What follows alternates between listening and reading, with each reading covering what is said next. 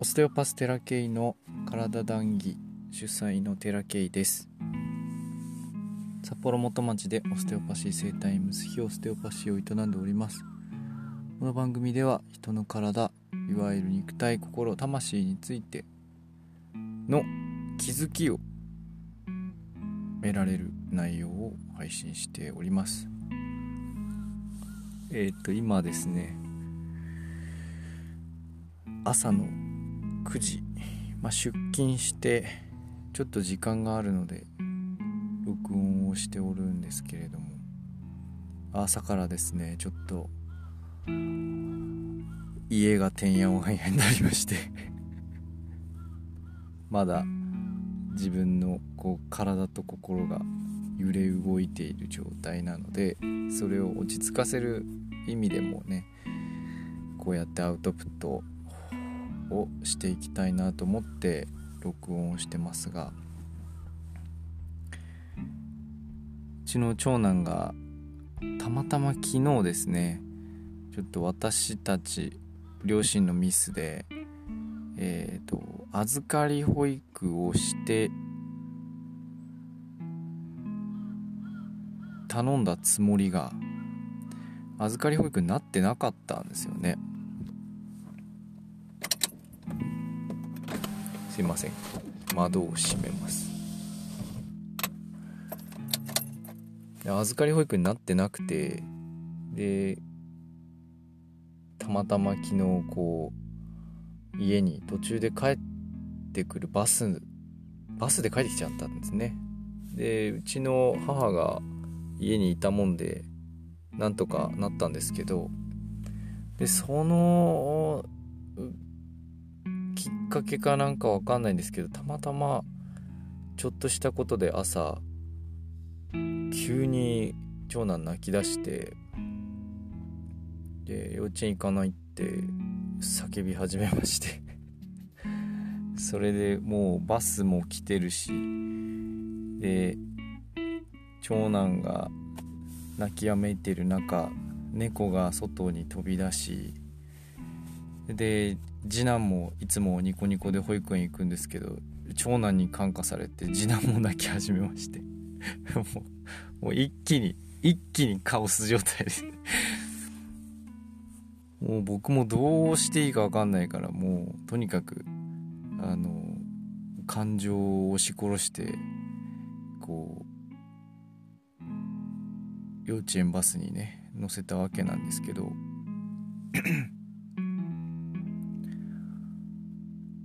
で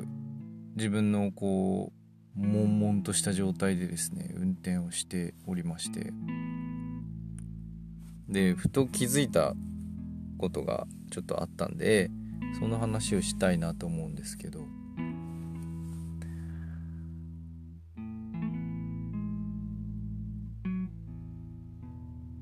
人間って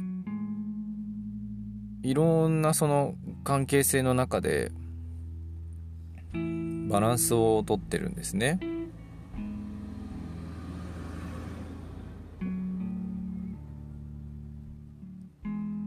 目の前に今幼稚園バスが来ましたけどでそのいろんな関係性の中で刻々と過ぎる時間を過ごしているわけなんですけれどもその一歩一歩歩くわけじゃないですか。自分の人生をね。一歩一歩歩く中であまあ歩くことを例えてね。まあ道と表現する人もたくさんいらっしゃいますけど僕道のその曲がりうねりみたいなものはイメージできたり高低差みたいなものもイメージできたりあとそのぐるぐる同じところを回ってるとかっていう表現もあったり実は螺旋階段なんだよっていう表現もあったりいっぱいあるその道のイメージですよね。人生観としての道に例えた時の道の表現があると思うんです。それぞれのその個人個人の中にね。人生を道としたらどんな道だろうと。凸凹道もあるでしょうしでいろんなものとのバランスを取る時にですねぐらつくじゃないですか。で僕この時になんそのイメージは単純にそのバランスを取ろうと思ってるというか地面が揺れてるようなイメージだったんですけどそうなのかもしれないんですがふと飛び込んできたのはあの道の幅ですよね。道幅がすごく狭い。平均段よりももっともっと狭いような道幅になった時に必然的にバランス崩れるじゃないですか。そういう道を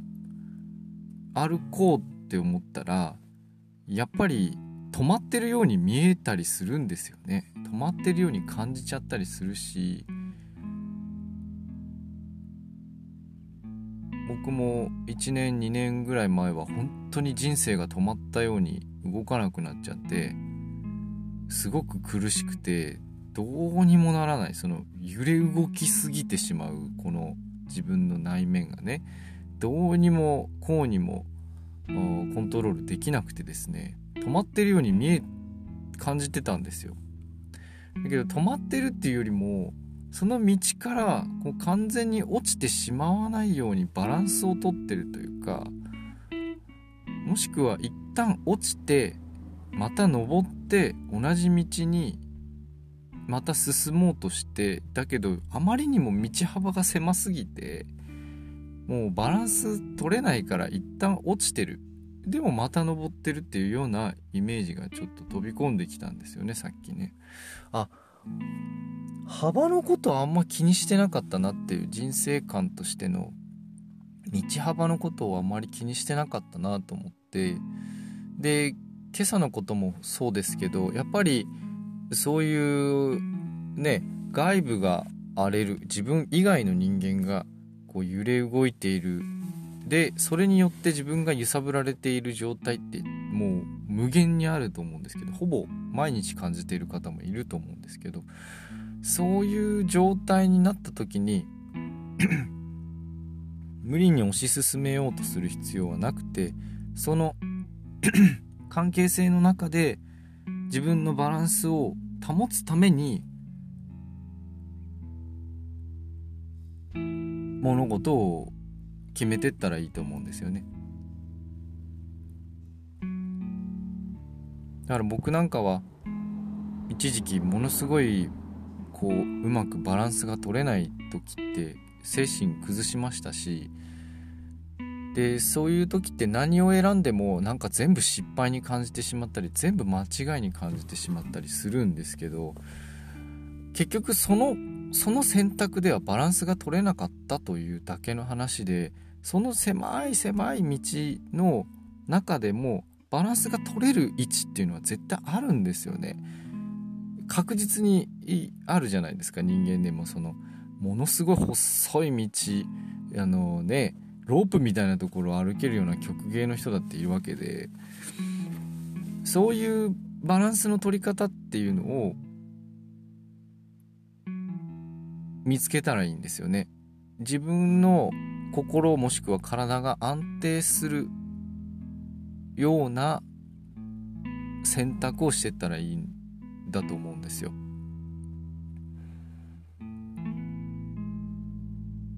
なかなかその進もう進もうと思うと一歩踏み出そうと思うと落ちちゃうんですよね道から。僕何度も落ちたのでよくわかるんですけど。一歩進もうと思うと進めないし道から落ちちゃうんですよね。で自分の中でバランスの取れないような進み方をするから落ちちゃってたんだなって思うんで今はその進もうというよりもバランスを取ろうというスタンスでずっと生きてるんですよ。ここ2ヶ月ぐらいそんな感じかな。自分が一番その安定するところってどこなのかなって探して進んでるんですよね。今までだったらとにかく進まなきゃと思って進もうと思って一歩踏み出したらガタンと落ちていや間違ったって言ってもう一回立ち上がってそのロープみたいな道のとこに一回立ってまた進もうとってガタンと落ちてみたいなそんな日々だったんですよね。だけどまずやらなきゃいけないのはまずロープのような道なんだとしたらロープに乗っかるってとこからですよね。ロープに乗っかってバランスをと取ろうとする位置を探すっていうのが一番その最優先事項。乗っかるっていうことがもう最優先事項になっちゃっていいと思うんですよ。だってそうじゃなきゃ一歩踏み出せないのも安定してるから一歩踏み出せるわけでそのなんかもう自分の状態自分全体ですよ。まあ心も体もそうですけど自分の状態をいかに安定したところでとどめておくか。でそうすることによって一歩踏み出せることがある。もっともっと幅の広い道に出てる。何をやってもそこまでぶれないっていうところまでところまでっていうかっていう状態なんだったら別に何やってもいいと思うんですよね。進んでもいいし走ってもいいしあの飛んでもいいしね。いいと思うんですけどそうじゃなくてものすごいこう何をやってもダメっていうような状態なんだったらものすごい道幅が狭いんだということを認識してその道幅に合わせたバランスの取り方で進んでったらいいと思うんですよ。そんなバランス取りながら走るなんていうことができる人ってそうそういないんですけどそういうこうぐらつく自分がぐらつきながらも一歩一歩進めるようなバランスの状態で過ごせばいいと思うんですよね。でそのバランスってどこにあるのかなって何と何の関係性の中のバランスをとっていったらいいのかなっていうのが大枠としては自分と家族と社会だと思うんですよ僕はね。でこの自分と家族と社会の社会まあ仕事と置き換えてもいいと思うんですけどそのバランスをいかに自分がね自分が落ち着いていられるというか安定していられるバランスでバランスを作っていくのかバランスを保っていくのかだと思うんですよ。それぞれ違います。全然違います。ものすごい幅の広い道路を歩いてる人もいると思いますし本当に糸みたいな道歩いてる人もいるかもしれません。そんな中でじゃあ何をこれをすればうまくいくんだって言われたところでうまくいくわけないんですよ。そんな、そんなのっていう感じになっちゃうじゃないですか。で、その、もっともっと、あの、大前提にあるのは自分がどんな幅の道を歩いてんのかっていうところなんじゃないかなって。今この瞬間にどんな幅の道を歩いてるのか、それが、あの、ロープみたいなところを歩いてるんだったら、一旦、その、今ある関係性をちょっとこう見直してみましょうと。もっとこうしないといけないよねって思うとこって絶対あると思うんですよね。もっと自分のその疲れを取らなきゃいけなかったりとか自分のやりたいことをやらなければいけなかったりとか好きなことをやんなきゃいけないとかそれから嫌いなことをやめなきゃいけないとかこれだいぶバランス崩してんなっていうことをやめなきゃいけないとかそれが、えー、と外との関係性なんだったら社会的な人との関係性なんだったらそこの人間関係立たなきゃいけないよねとか。で家族も同じですよね。家族の人間関係立たなきゃいけないよねとか。家族だからってずっとつながってる必要はないしそういうところで立たなきゃいけない人たちもいるかもしれないし。で立つ必要がないんだったらその人との関係性をどうすればバランスが取れるものに持っていけるのかっていうことで自分が動く。相手を動かすということではなくてとにかく自分がどういう位置に行けば動け、えー、とバランスが取れるのかっていうことを、ね、見つめ直すっていうことが必要なんじゃないかなって思うんですよ。作業としてね。で個人との関係性。自分という存在と自分という存在の関係性というか自分と折り合いつけるとかって言いますけどそことの関係性もすごい重要ですごくないがしろにして自分という存在をないがしろにして生きてる人もたくさんいるのでそことの関係性折り合いついてますかと本当は自分こうしたいのに全然押しつぶして意見通してないでしょっていうような日々だったらそらおかしくなるんですよ全体が。だけど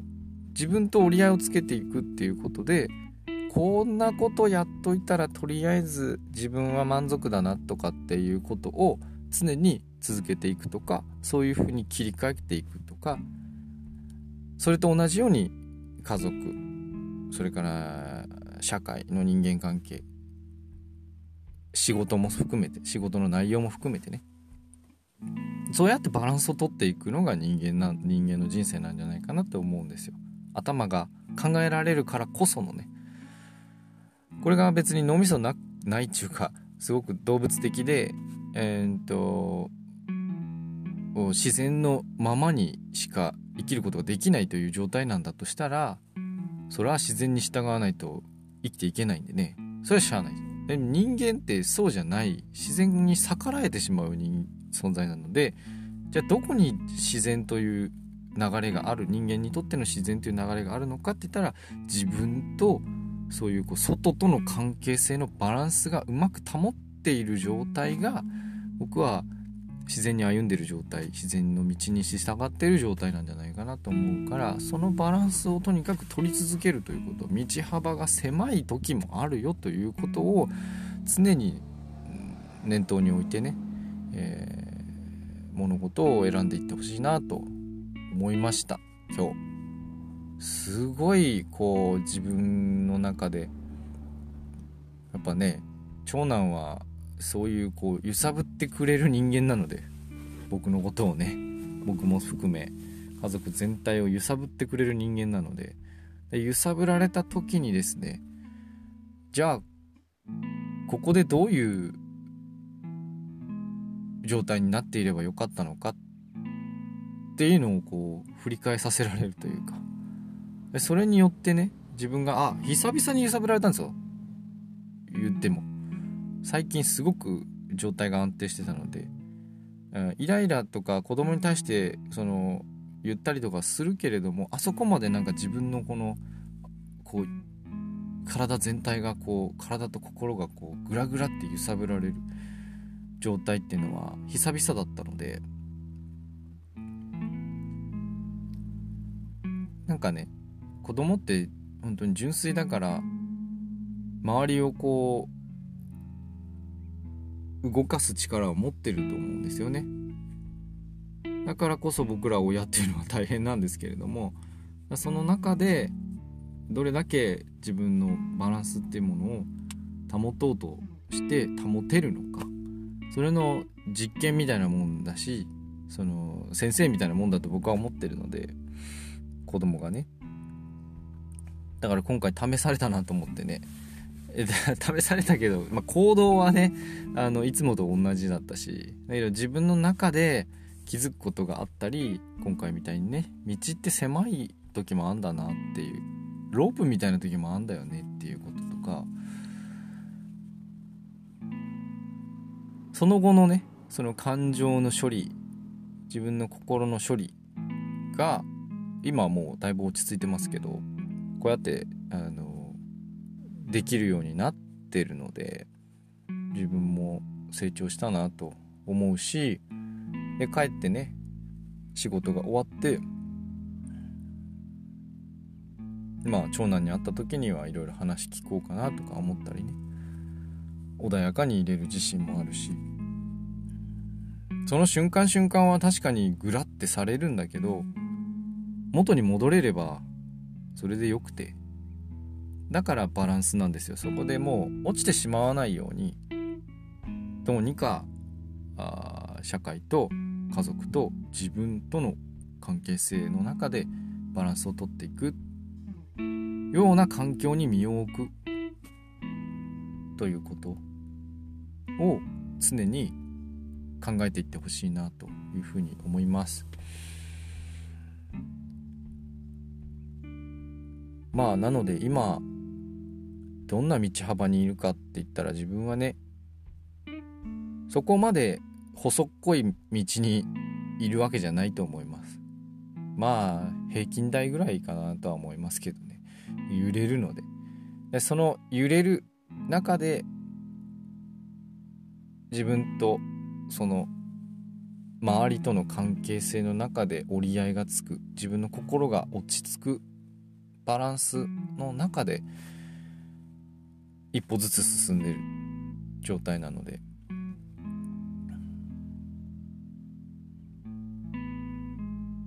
皆さんも是非ね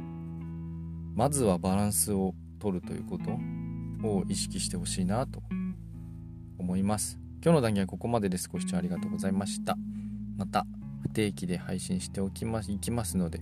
お時間ある時に是非お聴きください。またね。